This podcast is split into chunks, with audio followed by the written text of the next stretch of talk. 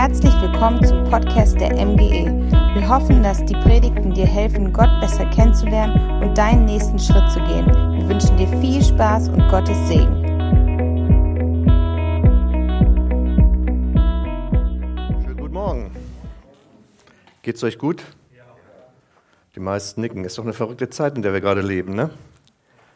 Aber es ist eigentlich eine Zeit, in der Jesus uns zeigen möchte, dass er unser größter Segen ist. Ist uns das bewusst?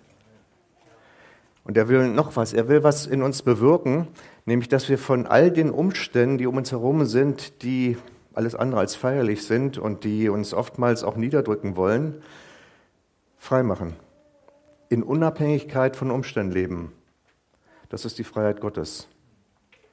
Wir denken an Paulus und Silas, die im Gefängnis, im Kerker die Füße im Block drin, in, an Ketten gefesselt. Sie haben Loblieder gesungen. Das ist Unabhängigkeit von Umständen. Das ist die Freiheit in Jesus. Und das ist Triumph. Triumph über alles, was uns niederdrücken will. Und wir haben hier die Predigtserie Credo, ich glaube. Und das Thema heute, dass Jesus gestorben ist. Wir haben über die Kreuzigung Jesu auch historische Beweise. Und äh, weil, wenn jemand sagt, ach, wer weiß, ob das überhaupt stimmt, vielleicht können wir das mal ein bisschen einblenden. Ich glaube, es ist schon einiges davon mal gesagt worden, aber ich will das einfach auch nochmal aufführen, weil das auch zeigt, es ist wirklich dokumentiert, dass Jesus gestorben ist. Da gibt es einen Cornelius Tacitus, der schreibt, Christus war unter der Tiberius-Führung vom Prokurator Pontius Pilatus hingerichtet worden. Dann gibt es einen jüdischen Feldherrn, Geschichtsschreiber Flavius Josephus, geboren 37 nach Christus. Danach ist Jesus von Pilatus im Kreuzestod verurteilt worden. Es gibt also äh, jede Menge, also Satirik, ein Satiriker namens Lucian bezeichnete Jesus als den in Palästina gekreuzigten Menschen ich denke, ich muss das jetzt nicht alle in Einzelheiten. Es gibt also Dokumente darüber, dass Jesus wirklich gestorben ist, dass es kein Fake News ist, was ja nun ein Begriff ist, der sehr verbreitet ist im Moment. Jesus ist wirklich gestorben. Und wir wollen uns heute mit der Thematik befassen, warum ist er eigentlich gestorben? Was war der Grund?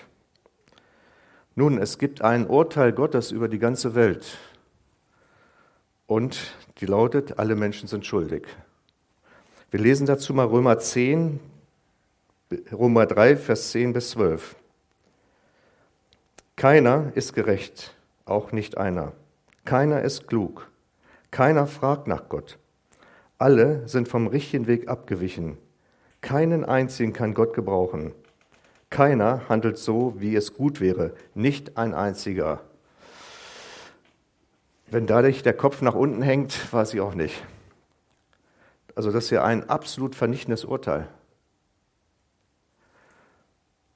Interessant ist ja, wenn man mit Menschen ins Gespräch kommt, auch über den Glauben, auch dass sie Jesus brauchen, dass sie Gott brauchen für ihr Leben, dann ist erstaunlich, dass viele sagen, ich bin okay, ich brauche Gott nicht, mit Gott komme ich schon klar, das ist so ein Eindruck, den man da kriegt. Sie sind mit Gott auf Augenhöhe. Wozu brauche ich Gott? Ich bin schon okay. Ich tue recht und scheue niemand. Aber entscheidend ist ja nicht, was wir beurteilen oder wie wir uns beurteilen. Entscheidend ist ja, was Gott sagt. Er ist unser Schöpfer. Und wenn er als Schöpfer sagt, ey Leute, ihr lauft nicht richtig, das haut nicht hin, wie ihr euch äh, äh, benehmt, wie ihr überhaupt lebt, welche Ausrichtung ihr habt. Es ist keiner von euch gerecht. Und da kann man sagen, ja, dann macht das Leben ja überhaupt keinen Sinn. Dann war es das ja. Das ist ja wie zu viel Salz in der Suppe. Aber Gott hat gesagt, ich möchte aber einen Zugang zu euch haben. Ich möchte Gemeinschaft mit euch haben. Ich möchte eine Möglichkeit haben, mit euch auf eine Ebene zu kommen, wo wir sagen, wir können wieder miteinander leben. Wir können uns nahen, ohne dass etwas zwischen uns steht. Und das lesen wir auch in Römer 3, Verse 21 bis 24. Doch jetzt hat Gott unabhängig vom Gesetz, aber in Übereinstimmung mit den Aussagen des Gesetzes und der Propheten, seine Gerechtigkeit sichtbar werden lassen. Es ist eine Gerechtigkeit, deren Grundlage der Glaube an Jesus Christus ist und die allen zugutekommt, die nicht, die glauben. Dabei macht es keinen Unterschied, ob jemand Jude oder nicht Jude ist, denn alle haben gesündigt und in ihrem Leben kommt Gottes Herrlichkeit nicht mehr zum Ausdruck. Und dass sie für gerecht erklärt wurden, beruht auf seiner Gnade. Es ist sein freies Geschenk aufgrund der Erlösung durch Jesus Christus. Gott hat sich also nicht nur, hat nicht nur ein Urteil gesprochen, hat gesagt, ihr, ihr seid alle nicht tauglich für meinen Bereich Himmel, für meinen Gottesbereich. Ich kann euch nicht gebrauchen. Ihr seid eine ganz andere Natur in eurem Wesen, in eurem Verhalten. Wir haben keine gemeinsame Identität.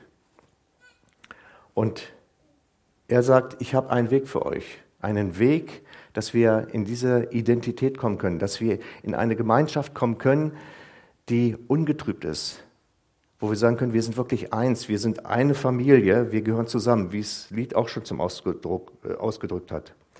Wen der Sohn befreit, der ist wirklich frei. Das haben wir gerade gelesen, das haben wir gesungen, das haben wir gehört in dem Lied. Und du bist für mich, du willst mein Bestes. Und ich glaube, dass es so wichtig ist, dass wir das erfassen. Gott ist für uns und er will unser Bestes. Ich glaube, dass wir manchmal in Situationen sein können, wo wir den Eindruck haben, ich bin Einzelkämpfer, ich bin alleingelassen. Wo ist Gott?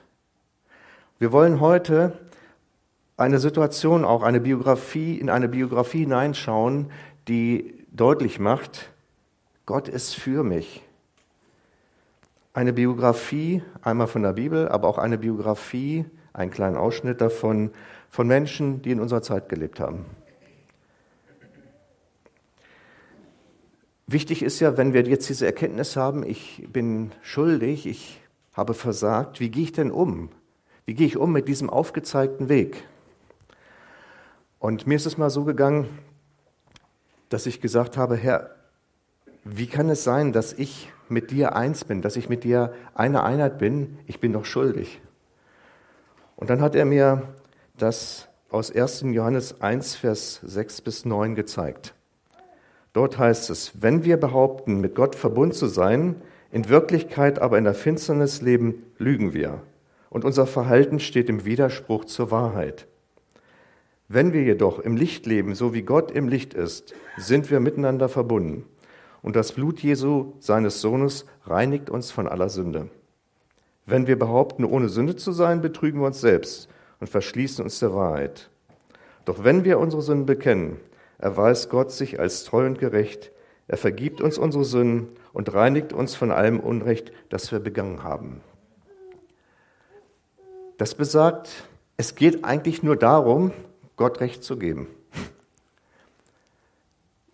Der hat mir da gezeigt, das Entscheidende ist, dass du aufhörst, deine Selbstgerechtigkeit zu leben, dass du aufhörst, äh, nach deinen eigenen Maßstäben äh, zu beurteilen, sondern dass du dich dazu entschließt, mein Urteil anzunehmen und dich nach meinen Beurteilungen zu richten.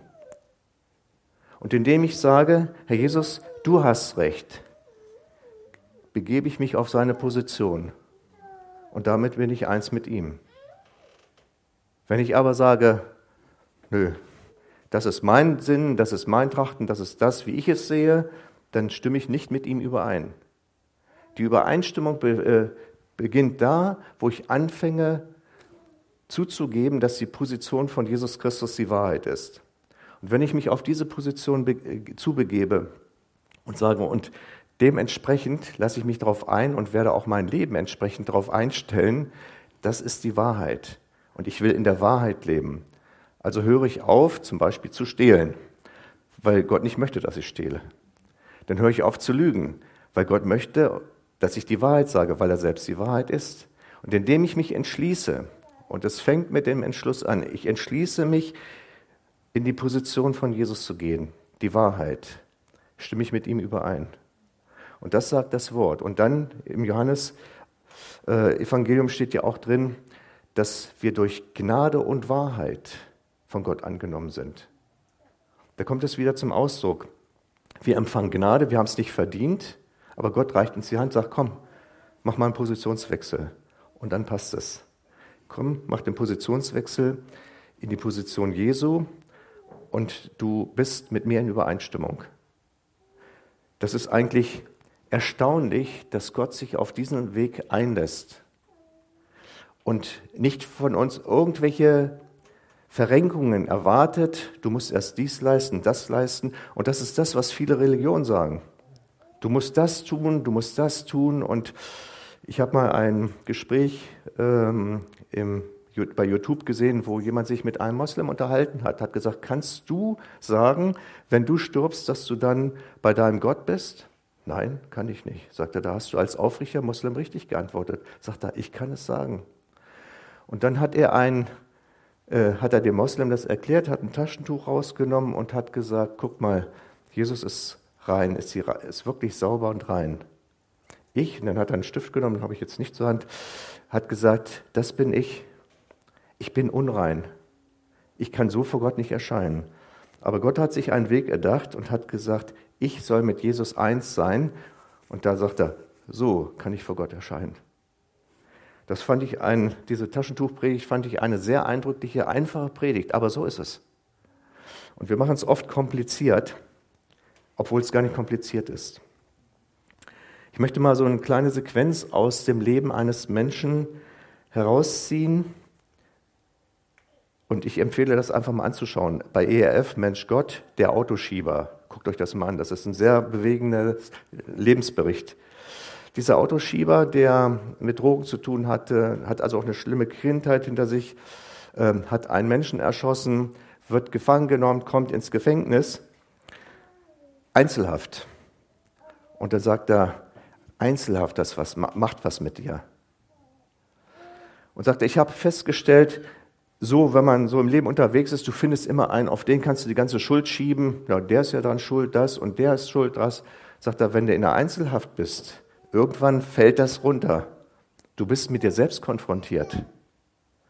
Sagt er, und dann ging es los und äh, das hat ihn dann aufgewühlt und er fing dann an, hat gesagt, Gott, an den er eigentlich gar nicht glaubte, gibt es sich wirklich?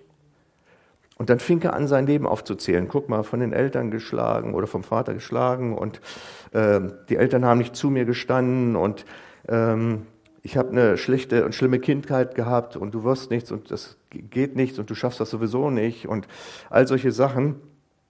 Äh, dann die ganzen Drogen. Er hat alles aufgezählt. Hat gesagt, das habe ich alles gemacht. Hat so eine Art Bekenntnis in seine Zelle gesprochen und hat dann, dass nichts passierte. Und hat er gesagt, ja, äh, ich weiß nicht, ob du äh, mich jetzt hörst, ob es sich überhaupt gibt, aber dann fing er an, das wieder aufzählen zu wollen. Und dann sagte, kam eine akustische Stimme, ja, ich weiß. Sagt er, in dem Moment, das ist wie ein Blitz durchgezuckt, sagt er, das hat mich so erschüttert, äh, mein ganzes Bild, mein Gottesbild, mein ganzes Weltbild brach zusammen an der Stelle da ist wirklich jemand, den ich überhaupt nicht in meinem Leben ein, äh, einbezogen habe, nachdem ich mich überhaupt nicht gerichtet habe. Da ist wirklich jemand. Ich kann ihn nicht sehen, aber er spricht akustisch zu mir und sagt, ja, ich weiß, er kennt mich. Er kennt alles, was ich gemacht habe. Das hat ihn also mächtig erschüttert und das hat ihn sehr stark bewegt, dass er dann als er von einem Sozialarbeiter, der gläubig war, hat er eine Bibel geschenkt gekriegt. Und dann konnte er erst nichts mit anfangen und dann bekam er eine, hat er die Bibel aufgeschlagen und hat dann äh, einen Text gefunden, wo Gott einfach aufzeigt, äh, was, äh, dass wir im Grunde genommen nicht gerecht sind und äh, dass wir versagt haben und so. Und, und er war tief erschüttert. Und ein zweites Mal, ähm, als er auch wieder die Bibel zur Hand nahm, ähm, hat er sie aufgeschlagen und interessanterweise bekommt er dann immer Texte, die in sein Leben hineingesprochen haben. Und da hat er aufgezeigt gekriegt, dass Jesus der Weg ist. Und hat er gesagt, so, wenn du mit meinem kaputten Leben noch was anfangen kannst, dann nimm es. Dann war Freigang. Dann sind die da draußen lang marschiert, sagt er, Und das erste Mal habe ich gesagt, was für ein wunderbarer, schöner blauer Himmel. Wie schön die, die grünen Bäume. Dann hat er sich beim Rundgang, ist er in die Rasen gegangen, hat sich auf die Rasenfläche hingelegt, hat ein Gänseblümchen gepflückt, hat sich das angeguckt, sagt er, wie wunderbar gemacht, sagt er, habe ich das vorher alles gar nicht gesehen? Und die anderen, die um ihn herum liefen, haben ihn angeguckt, haben gesagt, was ist denn mit dem los? Einzelhaft, jetzt ist er aber völlig durchgedreht. Ne? Und äh, guckt euch das mal an, das ist also sehr bewegend, dieses äh, Lebenszeugnis. Und das Schöne ist jetzt, Gott hat ihn wirklich zurückgeholt in ein Leben, was lebenswert ist, ein erfülltes Leben. Und mit seiner Frau zusammen kümmert er sich jetzt um Jugendliche, die abgestürzt sind. Er gibt ihnen ein Zuhause. Wie wir auch im Lied das gehört haben, er hat ein Zuhause für dich. Und Gott sagt, komm, ich gebrauche dich jetzt dafür. Du warst selber in einer kaputten Familie drin. Ich gebrauche dich jetzt, dass du die Heilung, die du selbst erfahren hast in deinem Leben, weitergeben kannst. Also guckt mal rein, der Autoschieber. Ich möchte mit euch jetzt äh, mal Lukas 9, Vers 22 anschauen. Da hat Jesus nämlich selber gesagt, bevor die Dinge an ihm und in seinem Leben geschahen, was kommen wird. Eine Prophetie, die Jesus gesagt hat, die sich dann auch erfüllt hat. Jesus zu seinen Jüngern sagte, der Menschensohn, denn das, der Menschensohn wird vieles erleiden müssen und wird von den Ältesten, den führenden Priestern und den Schriftgelehrten verworfen werden. Er wird getötet werden und drei Tage danach auferstehen. Wenn wir uns mal diesen Vers anschauen, hat er vier Aspekte. Das eine ist, Jesus wird viel erleiden. Jesus wird viel erleiden. Jesus wird verworfen von den führenden Geistlichen, von denen, von denen man sagen müsste, eigentlich müssten sie für ihn sein. Er verkündigt Gott, er äh, versucht, äh, er, er, will den Menschen Gott, den Vater nahebringen. Das hätten sie eigentlich auch auf dem Programm haben müssen. Aber da ging es nur, du musst das machen, du musst das machen und hier von dem Kümmel musst noch einen Zehnten geben und da musst du auch noch was in die Kasse tun. Also völlig an diesem Leben, was Jesus vermitteln wollte, die Beziehung nämlich zu Gott, vorbei. Und er hat auch gesagt, wenn ihr äh, den Vater kennen würdet, würdet ihr auch mich kennen und mich annehmen. Aber ihr kennt den Vater nicht, deshalb kennt er mich nicht und deshalb verwerft er mich. Und ich möchte in diesem Zusammenhang mit diesem Jesus will vier leiden, Jesus wird verworfen, mal Hebräer 2, Vers 18 lesen. Denn worin er selbst gelitten hat, als er versucht worden ist, kann er denen helfen, die versucht werden.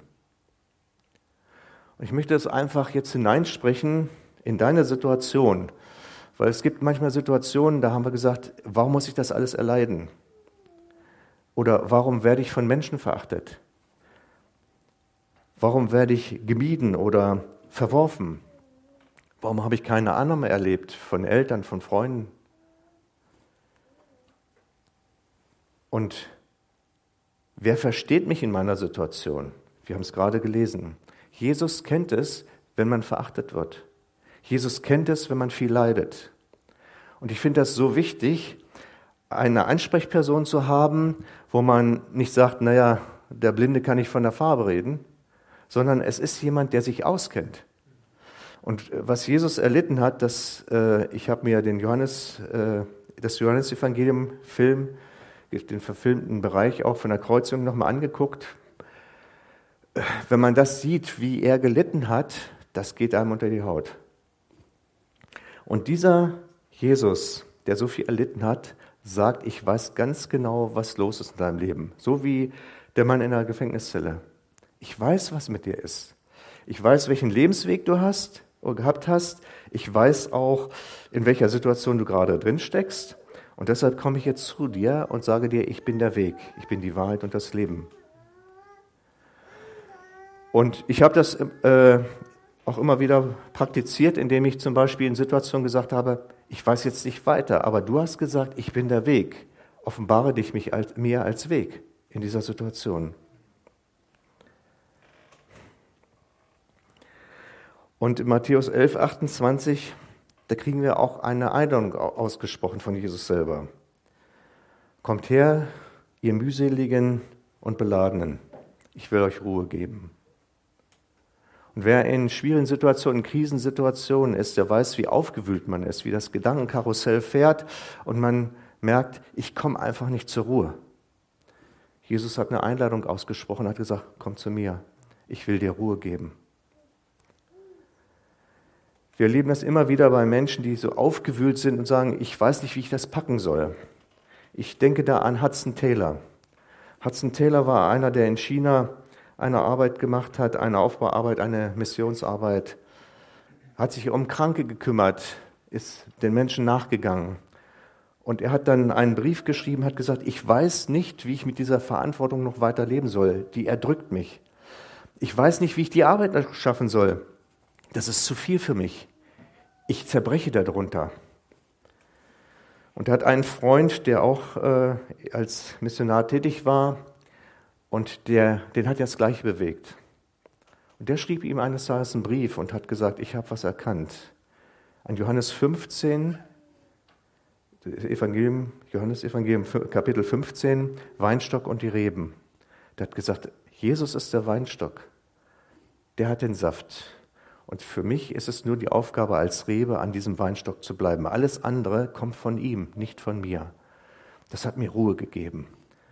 Der Hudson Taylor hat das gelesen und hat gesagt, das hat bei mir eingeschlagen. Und er schrieb seiner Schwester, weißt du, eigentlich ist nichts Neues. Aber ich kann sagen, ich war blind und bin jetzt sehend. Und dieser Hudson, äh, dieser Hudson Taylor, der hat dann gesagt, es gibt keine Sorge mehr, die mich erdrückt. Es gibt keine Last mehr, die mich erstickt ich ruhe in ihm. Und das ist das, wovon Jesus hier spricht, ihr mühseligen beladen, ich will euch Ruhe geben. Hebräer 4 spricht davon, dass es eine Ruhe Gottes gibt. Und ich denke, das ist ein ganz großes Geheimnis, was wir uns aufschließen lassen möchten, was müssen, was, was Gott uns geben möchte. Komm zur Ruhe bei mir. Und ich, für mich selber ein großes Lernfeld noch einfach in diese Ruhe Gottes zu kommen, in eine göttliche Gelassenheit. Er hat alles im Griff. Und ich denke mal auch gerade in der Situation, in der wir sind, er hat alles im Griff.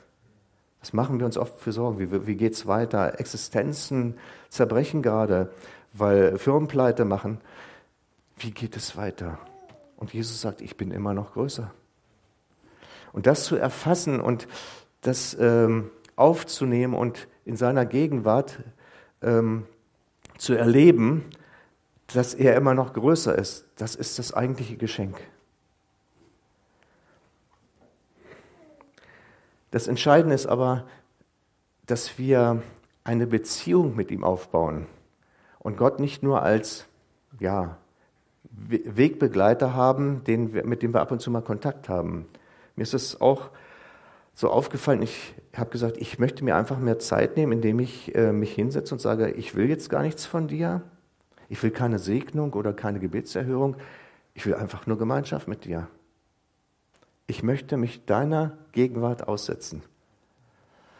Und das ist das, wo ich merke, das ist unwahrscheinlich umkämpft, weil wir werden von vielen Dingen abgelenkt, viele Dinge, die uns vereinnahmen. Und Gott sagte, ich möchte, dass ihr euch mir naht. Das heißt, naht euch zu Gott, so naht er sich zu euch.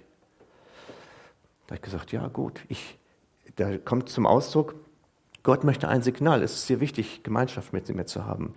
Und wenn ich mich Gott nahe, zeige ich ihm ein Signal. Und ich habe gesagt, mir ist es ganz wichtig, mit dir Gemeinschaft zu haben, deshalb nahe ich mich dir. Und ich rechne einfach damit, dass du dich mir nahst. Und er möchte auch nicht, dass wir auf einem bestimmten Level der Begegnung, Erfahrung mit ihm stehen bleiben, sondern dass es weitergeht. Und da kann es jetzt helfen, mal einen Einblick zu nehmen in die Biografie von Maria Magdalena oder Maria aus Magdala. Johannes 20, Vers 1. Am ersten Tag der neuen Woche frühmorgens, als es noch dunkel war, ging Maria aus Magdala zum Grab. Sie sah, dass der Stein, mit dem man das Grab verschlossen hatte, nicht mehr vor dem Eingang war. Maria war also auf dem Weg zur Grabpflege.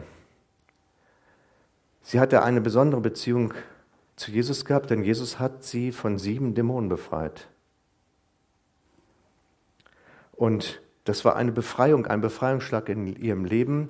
Sie, die gedrückt, geknechtet war, ist frei geworden durch Jesus.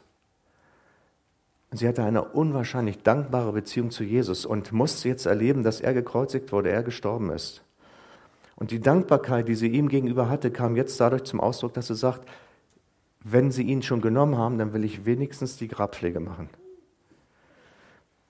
Mit diesem Anliegen war sie dorthin gegangen und jetzt kommt eine Erschütterung in ihr Leben. Das Grab ist offen, der Leichnam ist nicht mehr da. Grabschänder, was ist denn hier los?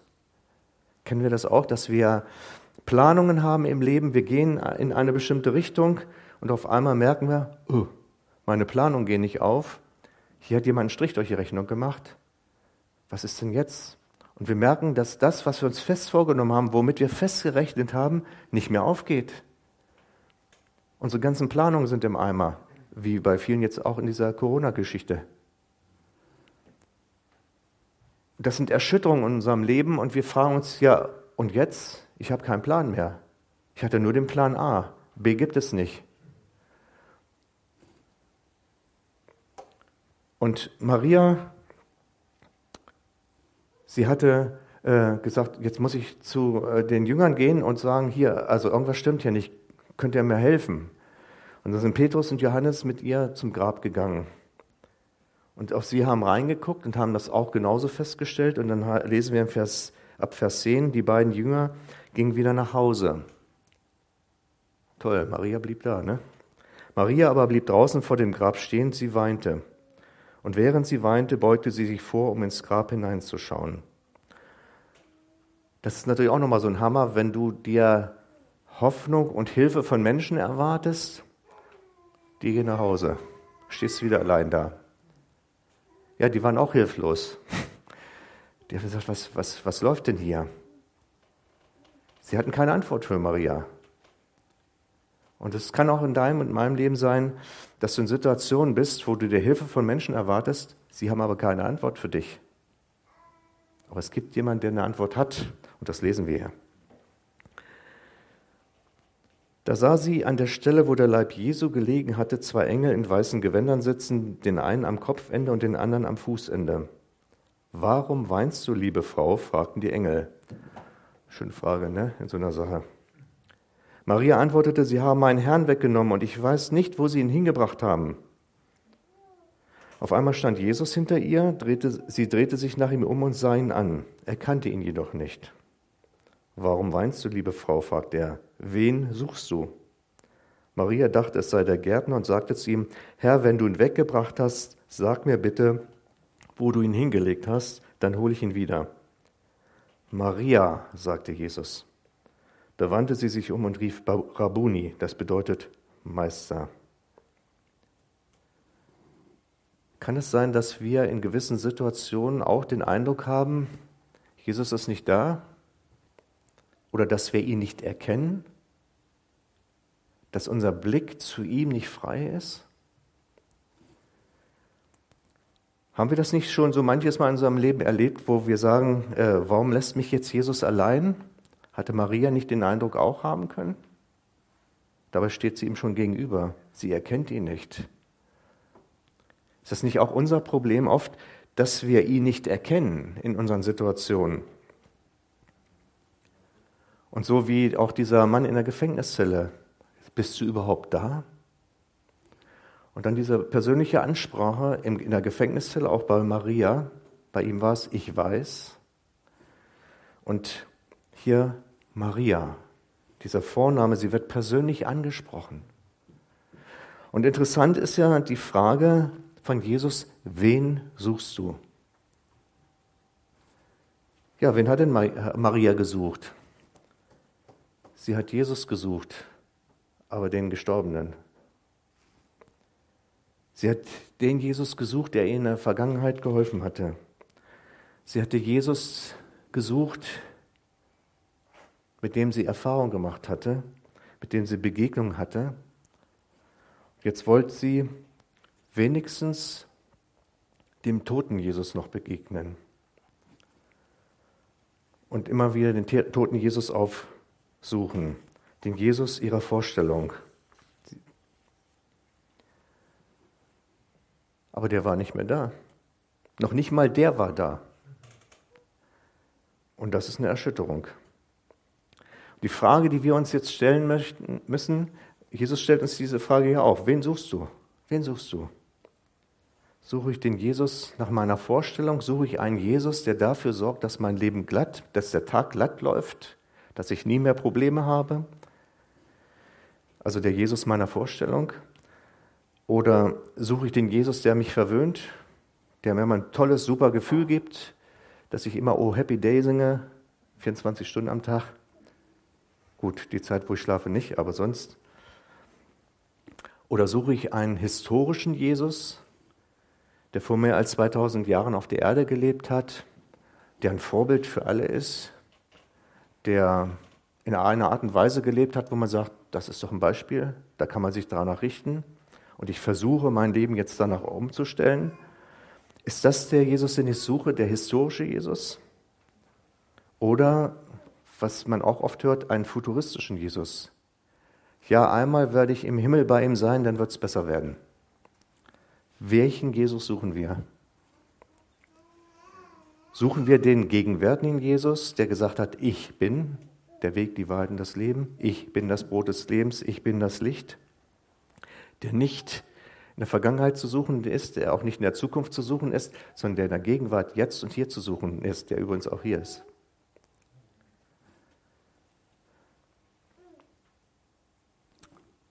Warum suche ich Jesus? um Vorteile zu bekommen, damit es mir besser geht?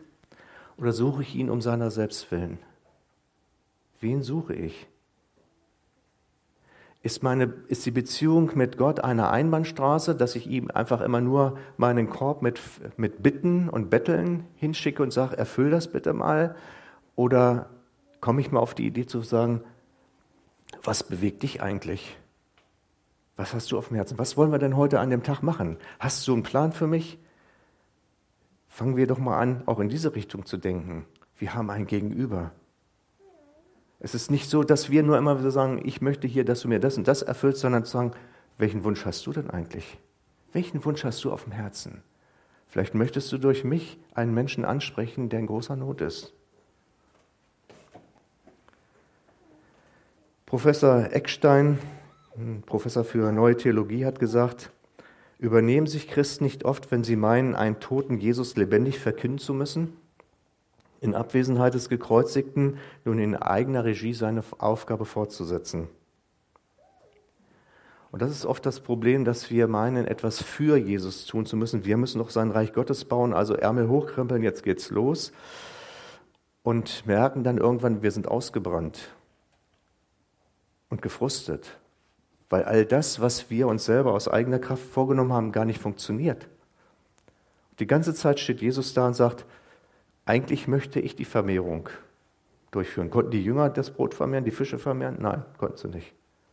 Das ist himmlische Macht, die haben wir persönlich als Menschen nicht. Die müsste uns geschenkt werden, die offenbart sich da, wo Jesus da ist, gegenwärtig ist. Die Frage ist, ob wir nicht Jesus zu sehr verirdischt haben mit unserem menschlichen Denken und Erfassen, ihn quasi auf das irdische Dasein degradiert haben, auf, auf die Möglichkeiten, die wir sehen. Und ich bin überzeugt, dass, dass der Herr Jesus möchte, dass dieses Denken äh, gesprengt wird, dass wir Offenbarung bekommen, dass er viel größer ist.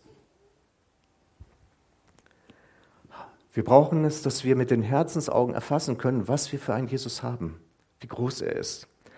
Und letztlich, diese Situation von Maria zeigt uns doch, dass Jesus das möchte und hat gesagt, du Maria, warum suchst du mich als Toten?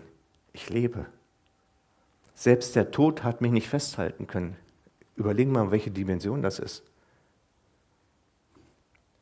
Und er hat das eigentlich den Jüngern auch immer wieder gezeigt indem er auf dem Wasser im Sturm auf sie zukam. Sie haben Schweiß auf den Stirn gehabt, sie waren völlig fertig. Wir haben gesagt, wir schaffen das nicht mit dem Rudern mit unserer Kraft schaffen wir das nicht.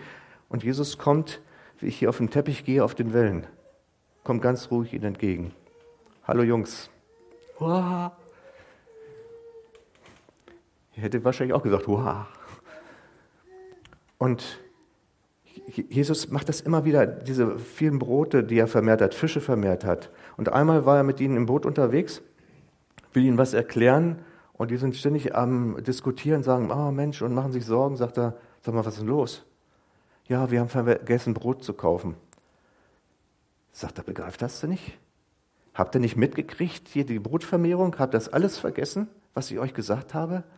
Das sagt doch nichts anderes. Leute, hört doch mal auf, auf euer irdisches Begrenztsein zu blicken. Schaut doch auf mich. Ich habe andere Dimensionen. In diesem Film, den ich geguckt habe, kam auch die Situation ähm, Thomas. Als Jesus als Auferstandener den Jüngern begegnet war, war der Thomas nicht dabei. Da wird ja, hat ja die Überschrift der ungläubige Thomas. So, und hat gesagt, also Jungs, ihr könnt mir erzählen, was ihr wollt. Ne? Also wenn ich das nicht selber mitkriege hier, wenn ich nicht selber die Finger in seine äh, Nägel male und so weiter stecke, glaube ich nicht. Ihr könnt mir viel erzählen. Und dann, einige Tage später, kommt Jesus und Thomas war auch dabei. Und das zeigen sie so wunderbar im Film, als Jesus ihn anspricht, sagt Thomas, komm, kannst anfassen. Wie, wie er entsetzt ist, wie er an zu weinen fängt und auf die Knie fällt, tief erschüttert. Und in dem Moment muss ich sagen, ich habe mich mal so in diese Person von Thomas hineinbegeben. Da habe ich gesagt, ich heiße auch Thomas. Hätte ich das denn geglaubt? Hätte ich das geglaubt? Ey, Jesus äh, lebt, ich habe es ja noch nicht erlebt. Das ist etwas, das, das lässt meinen Kopf platzen. Das, das gibt es doch gar nicht, sowas. Doch, bei Gott gibt es. Und ich glaube, dass uns Jesus einladen will, sagen, erwartet von mir Großes. Auch in der Zeit, in die wir jetzt hineingehen, wo alles wirklich ins Wanken äh, gerät. Und dieses Wanken zeigt auch, was hat denn Stabilität in meinem Leben? Was ist Fundament? Worauf gründe ich mein Leben? Es heißt, sie haben ihr Leben nicht geliebt bis in den Tod. Menschen, die wirklich von Gott erfasst worden sind, das hat sie nicht mehr bewegt. Was bewegt uns? Wir haben hier die Einladung, nicht einen toten Jesus zu pflegen, weder in Gottesdiensten noch im persönlichen Leben, sondern einen lebendigen, auferstandenen Herrn zu begegnen, der alle Macht hat im Himmel und auf Erden. Und ich bin überzeugt davon, dass die Dimension, die wir auch in der Bibel lesen, auch in der Apostelgeschichte, auch von Menschen, die danach gelebt haben, im 19. Jahrhundert zum Beispiel Smith Wigglesworth, äh, Moody und wie sie alle hießen, was dort in dem Leben geschehen ist, aber in der Kraft Gottes. Und ich denke, dass wir eingeladen sind heute, dass Jesus sagt, wen suchst du? Wen suchst du in deinem Leben? Oder was suchst du? Dass wir uns die Frage stellen müssen, suchst du den Auferstandenen? Oder suchst du den toten Jesus, den gestorbenen Jesus?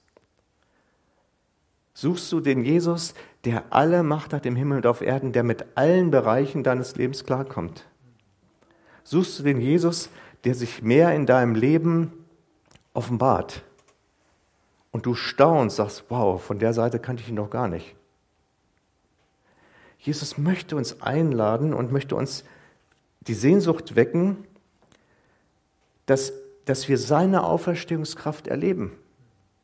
Dass wir aufhören, dieses begrenzte Denken zu haben, dieses Niveau, hier Schluss. Bei Gott ist nicht Schluss. Und lasst uns einfach uns an Jesus wenden und sagen, Herr, ich möchte einfach rauskommen aus dieser Begrenztheit, aus dem begrenzten Denken. Ich möchte meinen Horizont erweitern lassen.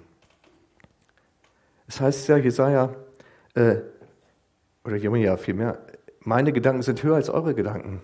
Meine Wege sind höher als eure Wege. Und ich habe schon oft gesagt, Herr, ich möchte meine Gedanken tauschen gegen deine. Meine taugen nichts, die sind so begrenzt, die sind oft so kleinkariert. Aber deine Gedanken sind höher, weit höher. Und dann erleben wir, was in Römer 8 steht. Mit ihm überwinden wir bei weitem. Kennst du das nicht auch, dass du sagst, ich habe es gerade so geschafft. Ich bin gerade noch so über die Mauer gekommen, auf der anderen Seite runtergefallen. Gerade überwunden. In Römer 8 steht drin, durch ihn überwinden wir bei weitem. Nichts kann uns trennen. Weder Krieg, Gefahr oder nichts. Nichts kann uns von ihm trennen. Welch eine Dimension. Lasst uns dieser Frage stellen. Jesus stellt uns diese Frage persönlich. Wen suchst du? Suchst du mich, den Auferstandenen? Lasst uns einfach mit dieser Frage jetzt in die Stille gehen.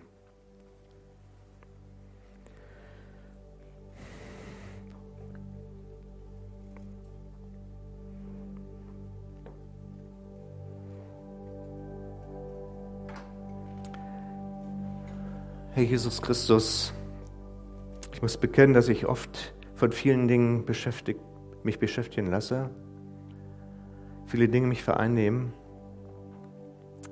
und viele Dinge mir vorgaukeln, sie wären Leben, obwohl sie es nicht sind.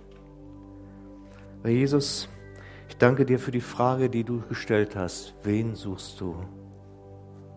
Und ich danke dir, Herr, dass du die Quelle des Lebens bist.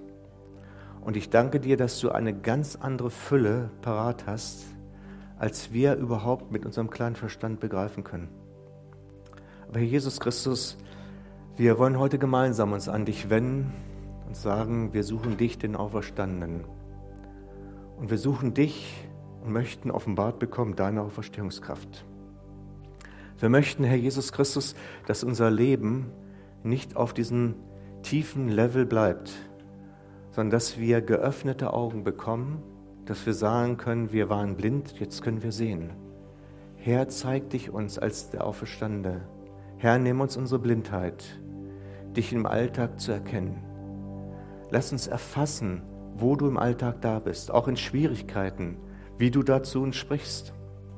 Herr, lass es uns neu entdecken, dass du mit uns Tag für Tag unterwegs bist, dass du nicht tot bist, sondern dass du lebst dass du, unser, dass du an unserem Leben Anteil nimmst, ja, dass du sehr interessiert bist, mit uns zusammen den Alltag zu meistern. Ja, Jesus Christus, und wir befehlen es dir an und sagen, Herr, komme mit deinem Geist und gib uns die Offenbarung, die jeder für uns ganz persönlich, jeder für sich ganz persönlich benötigt, um mit dir weiterzugehen auf dem Weg, der du bist. Weg zum Ziel. Herr Jesus Christus, wir danken dir, dass du lebst, dass du gestorben bist. Wir danken dir, dass du diesen Opfertod für uns gegangen bist, dass du den Weg freigemacht hast zu Gott, dem Vater. Aber wir danken dir auch, dass du in dem Leben mit uns unterwegs bist. Und ich segne euch im Namen des Herrn Jesus Christus, dass die Fülle des Geistes in eurem Leben sich ergießt ich segne euch im Namen des Herrn Jesus Christus, dass die Augen geöffnet werden und Jesus Christus als der Auferstandene euch offenbart wird. Und dass diese Offenbarung euer Leben nachhaltig verändert. Dass ihr eine Freisetzung bekommt von all den Dingen, die euch festhalten wollen, die euch bedrücken, die euch klammern wollen, die euch das Leben schwer machen. Dass ihr durch diese Offenbarung in ein Staunen und in einen Ruhen in Gott kommt, ein Staunen, wie groß er ist und dass ihm nichts unmöglich ist. Seid gesegnet im Namen des Herrn Jesus Christus. Amen.